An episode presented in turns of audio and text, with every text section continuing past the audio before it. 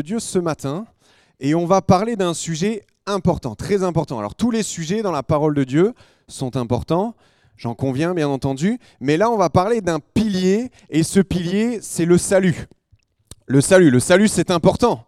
Certainement lorsque vous êtes venu à Christ pour la première fois, on vous a certainement prêché premièrement le salut. C'est-à-dire que si tu crois en Jésus, en ce qu'il a fait pour toi dans son sacrifice, le fait qu'il soit mort et ressuscité, alors tu seras sauvé. Alors tu passeras l'éternité avec lui. Vous avez certainement entendu ça les premières fois.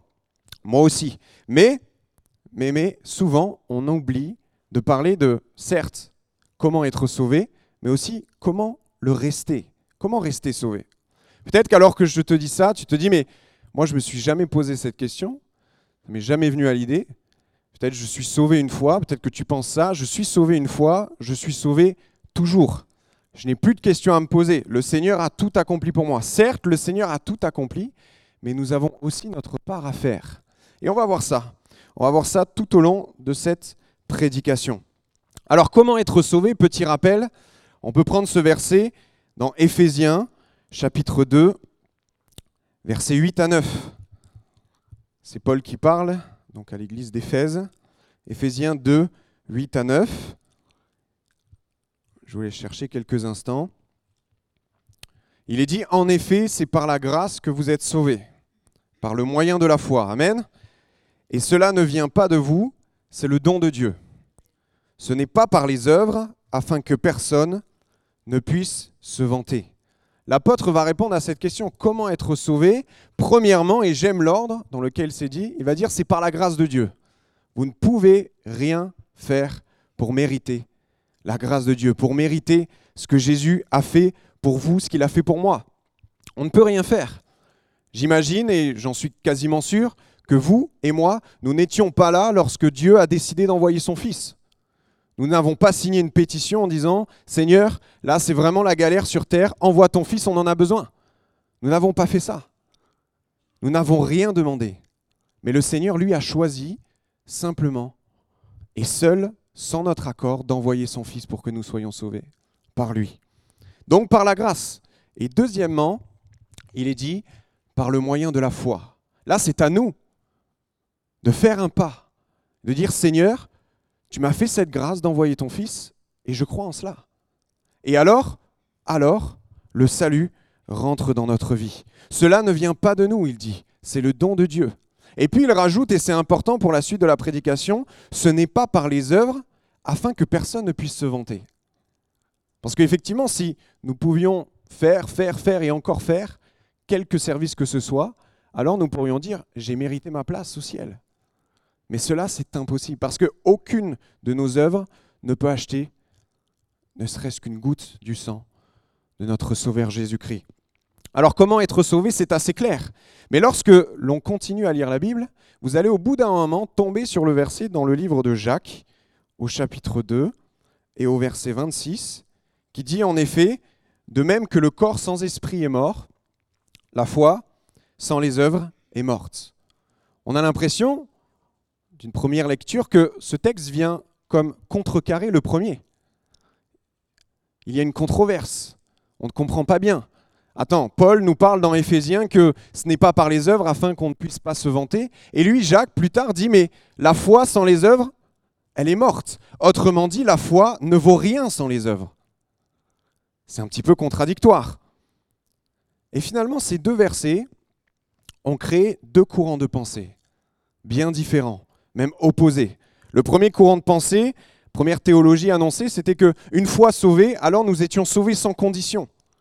Nous pouvions avoir une vie de débauche, faire n'importe quoi, même quitter l'église, quitter la présence de Dieu, ne plus lire la Bible, ne plus prier, rien faire du tout, mais nous étions quand même sauvés. Parce que nous l'avions été une fois. Parce que nous croyons par la foi. Et finalement, le deuxième courant de pensée, c'est que tu peux avoir la foi, mais si tu ne fais pas des œuvres tout au long de ta vie, si tu n'es pas fidèle tout au long de ta vie, alors tu ne seras peut-être pas sauvé. Ils vont même jusqu'à dire que tu le sauras seulement après la mort. En fait, en gros, c'est la surprise. Après la mort, soit tu te retrouveras en enfer, soit tu te retrouveras au paradis, et c'est à ce moment-là que tu sauras. c'est un petit peu le système de l'âne et de la carotte. Fais, fais, agis, et peut-être que tu auras la carotte. Mais celui qui tient souvent la canne à pêche avec la carotte, il sait très bien que l'âne ne l'aura jamais. C'est juste pour lui permettre d'avancer. Donc ces deux courants de pensée, les deux sont complètement faux. Parce que finalement, ces deux versets, dans Éphésiens et dans Jacques, ne sont pas là pour se contredire, mais pour se compléter.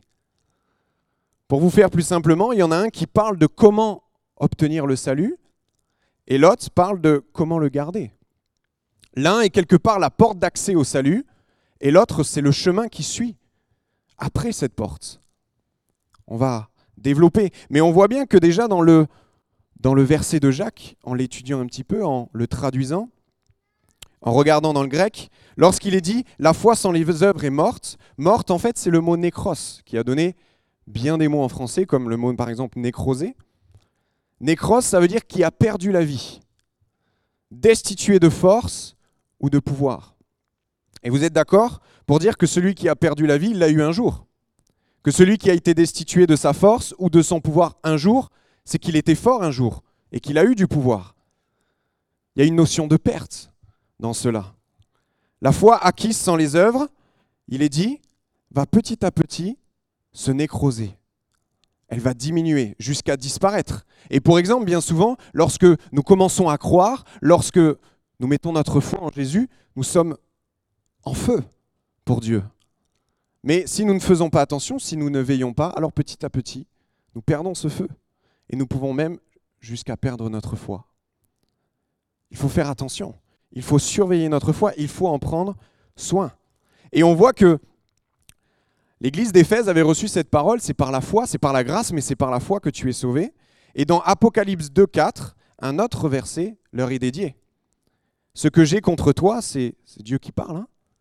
C'est que tu as abandonné ton premier amour. Souviens-toi donc d'où tu es tombé, repens-toi et pratique tes premières œuvres. L'église d'Éphèse avait chuté à ce moment-là. Pratique tes premières œuvres. Si nous ne pratiquons pas, notre foi, petit à petit, va se transformer en tradition. Alors peut-être, certes, on sera toujours là, on sera toujours assis à cette chaise, peut-être dans 20 ans encore, dans 30 ans, dans 40 ans, mais nous aurons perdu la puissance de la foi. Nous aurons perdu notre vie, la vie en abondance que Dieu donne. Nous devons faire attention. On va relire juste un instant Éphésiens 2.8, et non plus jusqu'à 9, mais jusqu'à 10. Vous savez, lorsqu'il y a des fausses théologies, des fausses doctrines, souvent ils aiment bien couper les versets où ça les arrange. Pour ça, il faut lire souvent avant et il faut lire après. Parce que Paul va dire aux Éphésiens, encore une fois, en effet, c'est par la grâce que vous êtes sauvés par le moyen de la foi, et cela ne vient pas de vous, c'est le don de Dieu. Ce n'est pas par les œuvres, afin que personne ne puisse se vanter. Et verset 10, en réalité, c'est lui qui nous a fait. Nous avons été créés en Jésus-Christ, donc sauvés, pour des œuvres bonnes que Dieu a préparées d'avance afin que nous les pratiquions. Il y a une conséquence au fait d'être sauvés, c'est de pratiquer les œuvres que Dieu a préparées pour nous voyez, lorsqu'on utilise le verset dans son ensemble, alors c'est plus clair. Et Paul et Jacques ne sont plus en désaccord, mais ils se complètent. Ils sont complètement en accord. Alors vous me direz, mais si nous devons pratiquer tout au long de notre vie les œuvres, quelle est la différence avec la théologie fausse que tu nous as énoncée au-dessus? On va le voir tout de suite. La différence, c'est que c'est dans la traduction du mot œuvre. Alors on peut très bien dire, les œuvres, c'est par exemple euh, si on s'inscrit au ménage pour, dans l'église, si on s'inscrit à la musique, si on s'inscrit à l'accueil, si on s'inscrit à la garderie, etc., etc., etc. Mais on peut aussi simplement parler de l'œuvre de la consécration, l'œuvre de la sanctification. Et alors là, ça change tout. Le verset prend une autre dimension. Parce qu'il n'est plus parlé de faire des actes quelconques, mais il est parlé de se consacrer complètement à Dieu. Et on voit dans bien dans de nombreux versets que Dieu est en accord avec cela. Regardez le verset Hébreu 12, 14. Recherchez la paix avec tous et la progression dans la sainteté, dans la sanctification, car sans elle, personne ne verra le Seigneur. La progression dans la sainteté. Il est parlé aux Hébreux, et les Hébreux, à ce moment-là, c'est une église. Ce sont des chrétiens, des gens qui ont la foi, Et pourtant, il leur a dit, mais si vous ne vous sanctifiez pas, vous ne verrez pas Dieu. La foi ne suffit pas. Un autre verset, si vous n'êtes pas encore sûr, Jacques 2, 19, 20. Et Jacques, il va beaucoup plus franco. Hein.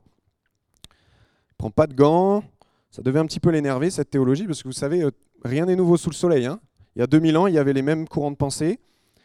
Tu crois qu'il y a un seul Dieu, tu fais bien. Les démons croient aussi, et pourtant ils tremblent. Et là, ça se corse, là. Là, il est vraiment énervé, là. Veux-tu reconnaître homme sans intelligence? Donc, dans certaines euh, versions, c'est homme stupide, que la foi sans les œuvres est morte. Les démons croient en Dieu. Et je dirais même qu'ils croient peut-être même plus que nous. Ils l'ont vu. Ils le savent très bien. Rappelez-vous ces versets où les démoniaques venaient se prosterner devant Jésus. Aucun homme ne croyait en lui à ce moment-là. Mais eux, ils croyaient. Et Jacques nous dit, mais ils croient certainement plus que vous, et, eux, ils vont aller en enfer. Si la foi suffisait, les démons seraient sauvés. Mais ça ne suffit pas. Et après, bon, il va s'énerver, voilà, homme sans intelligence. Comprend que la foi sans les œuvres n'a pas d'intérêt, elle est morte. Ça n'a aucun sens. Définition, la consécration, c'est le fait de se dédier à une cause ou à quelqu'un. La consécration, c'est se mettre à part. C'est prendre du temps. On peut prendre cet exemple simple, c'est les sportifs se consacrent à leur sport. Par exemple, aujourd'hui, vous avez un sport qui est très à la mode. Vous avez des salles de muscu qui poussent à tous les coins de rue. Et si vous voulez être un vrai euh, mastoc, musclé, vous avez intérêt à vous consacrer à cela. Et quand vous regardez les conditions, c'est très strict. Vous n'avez pas le droit de vous coucher trop tard, il vous faut beaucoup de repos parce que c'est pendant le repos que le muscle se construit. Il vous faut manger sain. Et puis là, il n'est pas parlé que de légumes. Regardez le petit déjeuner d'un gars qui fait de la musculation, c'est assez dégoûtant. C'est pas bon du tout. Moi, j'ai essayé hein, un temps. Hein. Les flocons d'avoine dans, de l'eau, euh, hop, ça fait une pâte là, c'est pas bon du tout. C'est dur. Il faut se consacrer. Oubliez les glaces en plein été. Oubliez les magnums double caramel. C'est fini. C'est fini. Est-ce que vous devez vous consacrer à votre sport? Tout ça, ça va créer du gras. Le sucre va créer des choses que vous ne recherchez pas. J'ai vu une vidéo une fois, un homme pour une, pour une compétition de musculation, il n'a pas bu pendant, pendant deux jours. Parce que l'eau, ça se met entre la peau, apparemment, hein, c'est ce qu'il disait, entre la peau, le muscle, et ça fait des petites, euh, petites poches d'eau. Donc ça empêche de bien voir le muscle. Moi, je bois 3 litres et demi par jour, hein, donc vous ne verrez pas grand-chose. Hein. Il y a beaucoup d'eau. Hein. Il y a beaucoup d'eau. Mais le sportif se consacre à son art. Il se consacre sans cesse à vouloir avoir plus de muscles. Voilà, on peut prendre exemple sur eux.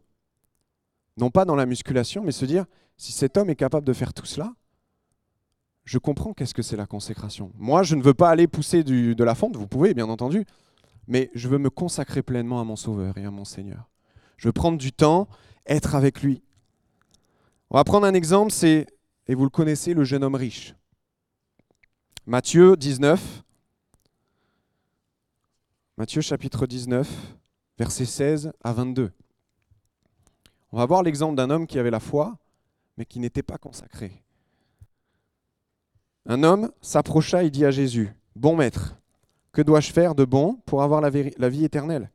Il lui répondit, Pourquoi m'appelles-tu bon? Personne n'est bon. Si ce n'est Dieu seul, si tu veux entrer dans la vie, respecte les commandements. Lesquels lui dit-il? Et Jésus répondit, Tu ne commettras pas de meurtre, pas d'adultère, pas de vol, pas de faux témoignage. Honore ton père et ta mère et tu aimeras ton prochain comme toi-même. Le jeune homme lui dit, J'ai respecté tous ces commandements dès ma jeunesse. Que me manque-t-il encore? Jésus lui dit, Si tu veux être parfait, va avant ce que tu possèdes, donne-le aux pauvres et tu auras un trésor dans le ciel. Puis viens et suis-moi. Lorsqu'il entendit cette parole, le, jeune homme s'en alla tout triste, car il avait de grands biens. Il y a plusieurs étapes dans ce texte. Premièrement, l'homme vient au-devant de Jésus. Il dit Qu'est-ce que je dois faire? Jésus, en fait, va y aller doucement. Il va lui citer les six commandements sur les dix qui se rapportent à l'homme, l'homme avec l'homme. Vous le voyez très bien, pas de meurtre, pas d'adultère, ça concerne les hommes entre eux. Hein. Pas de, meurtre, pas d'adultère, pas de vol, pas de faux témoignage, honore ton père et ta mère, aimer son prochain comme soi-même. Et il va lui répondre, certainement avec fierté, le jeune homme, mais j'ai fait tout ça, et il va insister sur dès ma jeunesse. On peut dire que c'est un bon chrétien. Hein c'est quelqu'un de gentil, il devait être euh, certainement qu'on l'aurait croisé dans l'église, ah, c'est merveilleux. Qu'est-ce qu'il est gentil cet homme-là C'est quelqu'un de fidèle, depuis tout jeune. Et puis là, Jésus va aller un petit peu plus loin. Ok, ben maintenant, va, vends tout ce que tu as, donne-le au pauvres, et suis-moi. Autrement dit, consacre-toi à moi. Et là, il est dit que le jeune homme va repartir tout triste. Alors, certains disent oui, mais il a quand même le salut. Moi, je pense que quand on obtient le salut, on n'est pas tout triste. Le salut donne la joie. Le salut donne l'espérance. Mais il ne donne pas la tristesse. Et cet homme va repartir tout triste parce qu'il n'a pas accepté de suivre Jésus. Et puis, par répercussion, il n'a pas non plus accepté d'aimer son prochain comme lui-même. Jésus a mis le doigt sur quelque chose de sensible. Parce que lorsqu'il est dit, bah, va, donne aux autres, ah non. Pourtant, il a dit juste avant qu'il aimait tout le monde comme lui-même. Hein. Sauf pour l'argent, apparemment. La Bible nous dit que nous ne pouvons pas servir Dieu et l'argent. Il faut choisir. Cela n'empêche pas de, ne nous oblige pas d'être dans la pauvreté extrême. Mais il faut choisir les priorités. Et là, l'homme riche a choisi sa priorité, son argent, son patrimoine. Il s'en alla tout triste. La consécration, et c'est mon deuxième point, rejette toute forme de désobéissance. Parce que la désobéissance aussi, nous ne pouvons pas la pratiquer et être sauvés. Ce n'est pas moi qui le dis, encore une fois. Jean 14, 15. Si vous m'aimez, vous garderez mes commandements. C'est une conséquence. Tu aimes Dieu, tu gardes ses commandements. Donc par répercussion, tu ne gardes pas les commandements de Dieu, tu n'obéis pas, tu ne l'aimes pas. Jean 14, 21, celui qui m'aime vraiment. Pendant tout ce chapitre 14, il insiste, Jésus. Et à chaque fois, il rajoute quelque chose. Celui qui m'aime vraiment, c'est celui qui retient mes commandements, la petite chose de plus, et les applique. Il ne faut pas seulement les connaître avec la tête, mais il faut les appliquer. Il faut chaque jour essayer de ressembler plus à Jésus, la sanctification. Et encore une fois, il va revenir sur cela. Jean 14, 23, si quelqu'un m'aime, il obéira à ce que je dis, mon Père aussi l'aimera, nous viendrons tous deux à lui et nous établirons notre demeure chez lui. Mais celui qui ne m'aime pas ne met pas mes paroles en pratique l'obéissance est nécessaire. L'obéissance, je dirais, est une conséquence de la consécration. Lorsqu'on se consacre, alors obligatoirement, nous cherchons à obéir. C'est comme si quelqu'un se consacrait encore une fois à un sport et ne voulait pas respecter les règles de ce sport-là. Qu'il aille ailleurs, qu'il fasse quelque chose d'autre. Si demain un footballeur commence à vouloir jouer avec les mains, va vite fait se faire virer. Parce qu'il ne respecte pas les règles. Il ne voit pas ça comme un poids. Les règles sont claires dès le début. Il ne peut pas y avoir d'investissement valable sans parfois des sacrifices. Tout a un coût. Tout. Matthieu 7, 21. Ceux qui me disent Seigneur, Seigneur, n'entreront pas tous dans le royaume des cieux, mais seulement celui qui fait la volonté de mon Père céleste. Et là, le Seigneur, Jésus, quand il dit ça, est très précis dans ses mots. Parce que les mots Seigneur, Seigneur, c'est le mot curios. Curios, c'est simplement celui qui possède et dispose d'une chose. Vous verrez dans la Bible, et vous pouvez rechercher, à chaque fois que quelqu'un a dit curios au Seigneur Jésus, un miracle a suivi, une guérison a suivi. Quelque chose s'est passé. Parce que cet homme, lorsqu'il dit au Seigneur Jésus curios, alors il reconnaît la divinité de Jésus. Il croit en lui. On pourrait dire, il a foi en lui. La foi est présente. Et pourtant, le Seigneur dit, tout le monde n'entrera pas. Tout le monde n'entrera pas. Mais seulement celui qui fait la volonté de mon Père céleste. Seulement celui qui cherche à obéir. À obéir. Troisième point, la consécration mène au service. Alors juste, on récapitule quelques instants. La foi mène à la consécration et à la sanctification. Et la consécration et la sanctification mènent obligatoirement au service. Vous êtes d'accord avec ça? Sinon, on va le voir tout de suite, vous allez être d'accord. Les œuvres, c'est la foi qui remonte à la surface. Martin Luther King dira les œuvres indiquent où est la foi. De même que le fruit et les feuilles de l'arbre indiquent son espèce. La foi sans les œuvres, c'est comme un arbre sans fruits et sans feuilles, cela n'existe pas. Elle n'aide pas seulement à faire les œuvres, elle les fait seule. Martin Luther King dit que là, sans la foi, sans les œuvres, la foi, ce n'est qu'un mirage, ce n'est qu'une illusion, c'est qu'une tromperie. Et il rajoute quelque chose que j'aime beaucoup, c'est qu'elle n'aide pas seulement à faire les œuvres, en fait, elle les fait toute seule. Parce que lorsque vous respectez les deux premières étapes, c'est-à-dire d'avoir la foi et d'être consacré, alors vous n'avez même pas à vous poser la question de servir Dieu ou pas. Vous le faites automatiquement. C'est comme, mesdames, si votre, si votre, si l'amour de votre vie vous dit tout le temps je t'aime, je t'aime, mais rien ne suit. Aucune preuve d'amour, aucun passage d'aspirateur, aucun, je sais pas, aucune attention, aucun bijou, aucun rien. L'amour existe-t-il vraiment? Vous pourriez en douter. Et pareil, pareil messieurs, hein, pas que mesdames quand même. Si votre mari, euh, si votre, pardon, euh, messieurs, si votre femme jamais ne fait peut-être des bons petits plats, voyez, quelque chose qui vous fait plaisir. Moi, je sais que ma femme, quand elle veut me faire plaisir, elle m'achète des, des Magnum double caramel. J'en parlais tout à l'heure. Voyez? La dernière fois, elle m'a dit Tiens, je t'ai fait plaisir, hop, des euh, Milka euh, Crispies euh, d'un, etc. Vous voyez? Des trucs comme cela. Mais s'il n'y a jamais ça, je ne parle pas que des magnums, s'il n'y a jamais ça, alors l'amour n'est qu'une illusion, c'est qu'une tromperie. Dire je t'aime, en, réalité, c'est facile. Hein on peut dire je t'aime à tout le monde, mais on va avoir du mal à prouver à tout le monde qu'on les aime vraiment. Parce que l'amour ne demande pas tout le temps. L'amour donne. Vous savez comment la Bible nomme les, les gens qui demandent, qui demandent, et qui ne font jamais pour les autres Des sangsues. Dans Proverbe 30, 15, la sangsue à deux filles donne, donne. Donne-moi. Et lorsqu'il faut rendre, la sangsue, elle ne rend rien. Une fois que le sang est retiré, elle ne va pas vous le rendre. Elle le garde pour elle. L'amour se fait en acte et non pas seulement en parole. J'aimerais juste mettre quelque chose au clair, au cas où si ça ne l'est pas encore vraiment. Nous ne servons pas dans l'espoir d'être sauvés. C'est important de comprendre cela. Mais nous le faisons parce que nous sommes reconnaissants d'avoir obtenu la vie éternelle. Parce que nous aimons Dieu. Parce que nous savons ce qu'il a fait pour nous. Parce que nous savons ce que Jésus a enduré pour nous. Alors, lorsque nous comprenons vraiment le prix qu'il a payé, nous ne pouvons nous empêcher de le servir, de le suivre. Lorsque nous comprenons que Dieu, grâce à Jésus, grâce au sacrifice, a rompu les barrières qui nous retenaient d'aller vers lui, alors nous ne pouvons nous empêcher de le servir. Lorsque nous comprenons que grâce à Jésus, nous avons la vie et la vie en abondance, nous ne pouvons nous empêcher de le servir.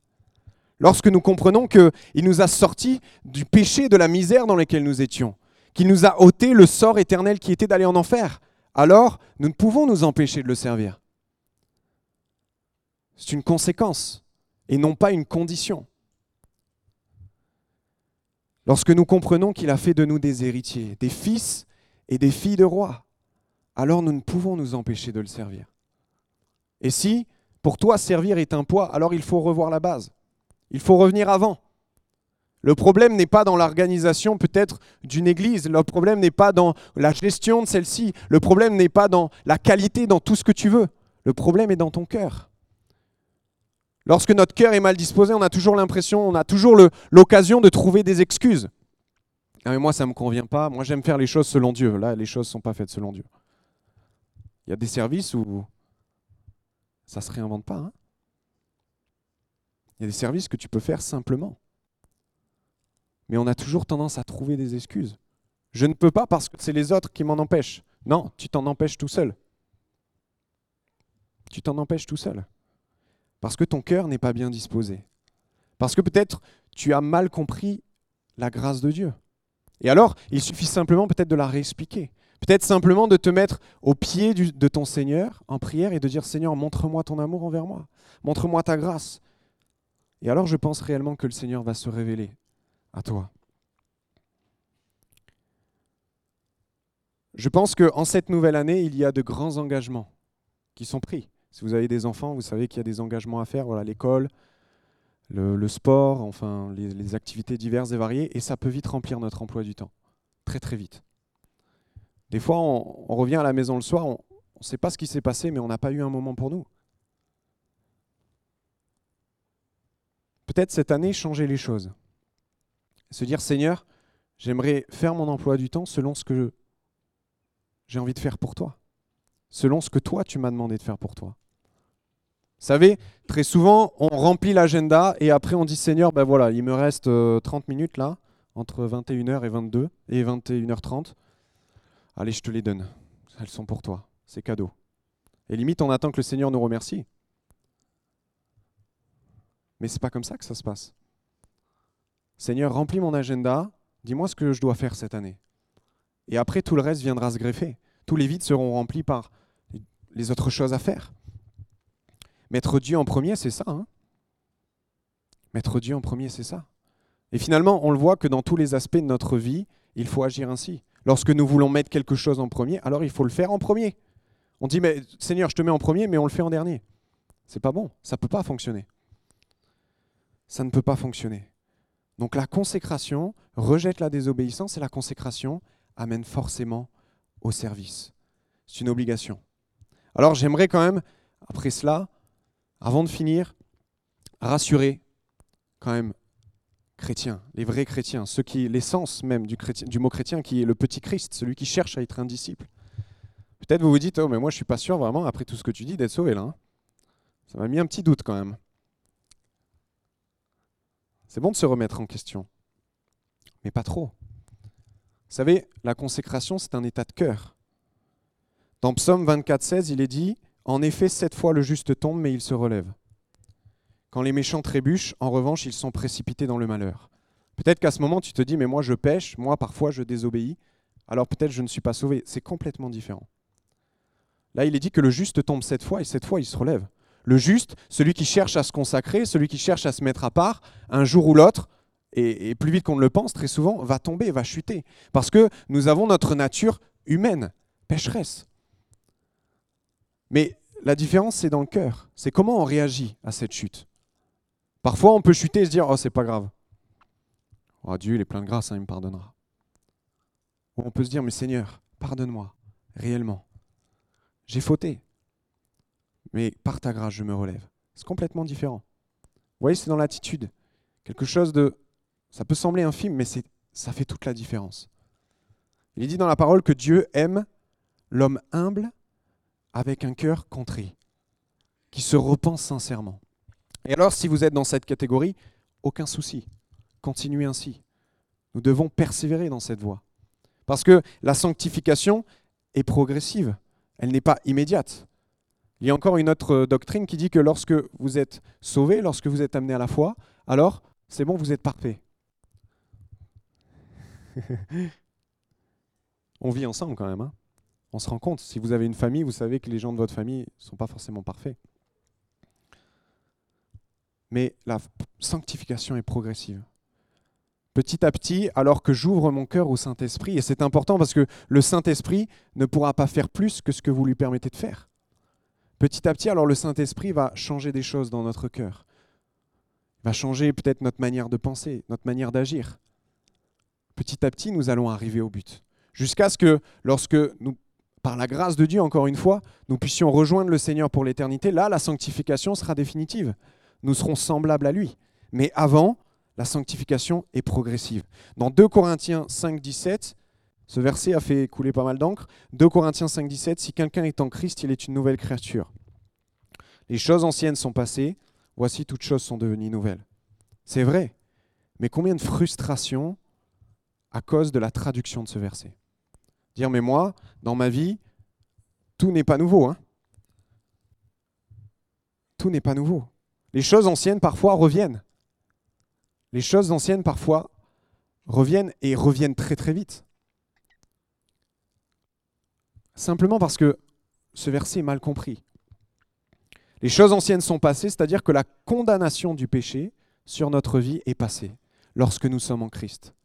Toutes choses sont devenues nouvelles.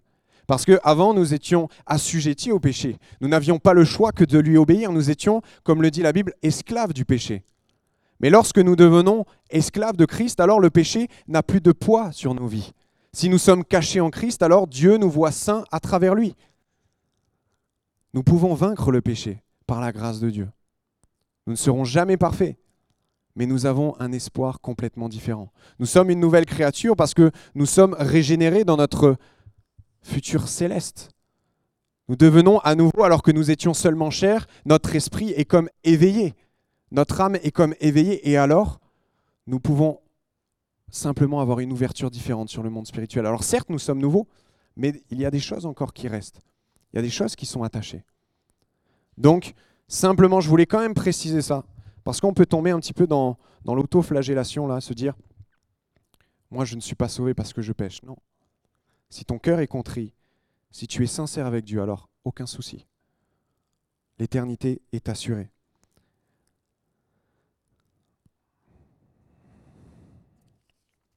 Que le Seigneur soit béni.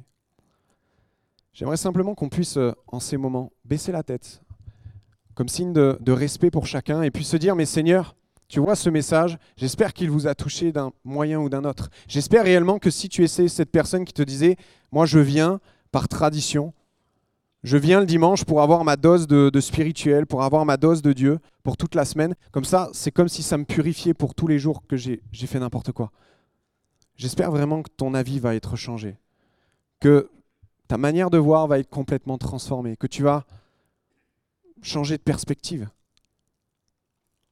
Ce matin, je ne vais pas forcément vous encourager à lever la main, mais je veux que vous puissiez réellement prendre une décision dans votre cœur. Le Seigneur voit notre cœur. Le Seigneur connaît nos pensées.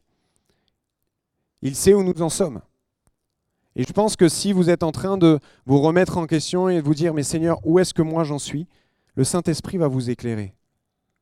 Alors simplement, dans votre cœur, maintenant, prendre une décision, faire un pas, dire Seigneur, je veux tout à nouveau, en ce mois de début septembre,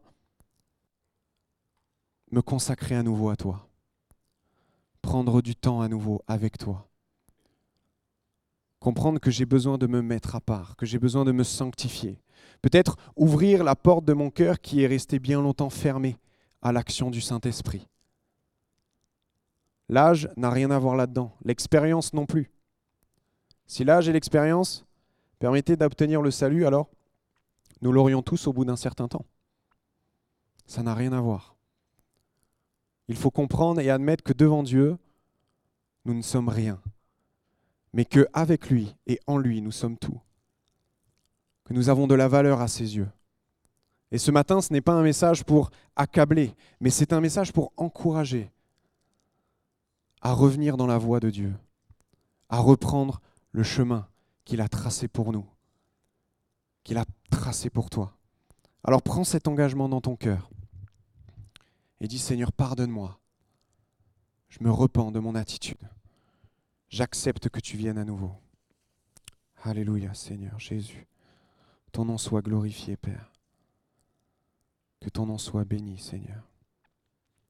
Amen. Amen.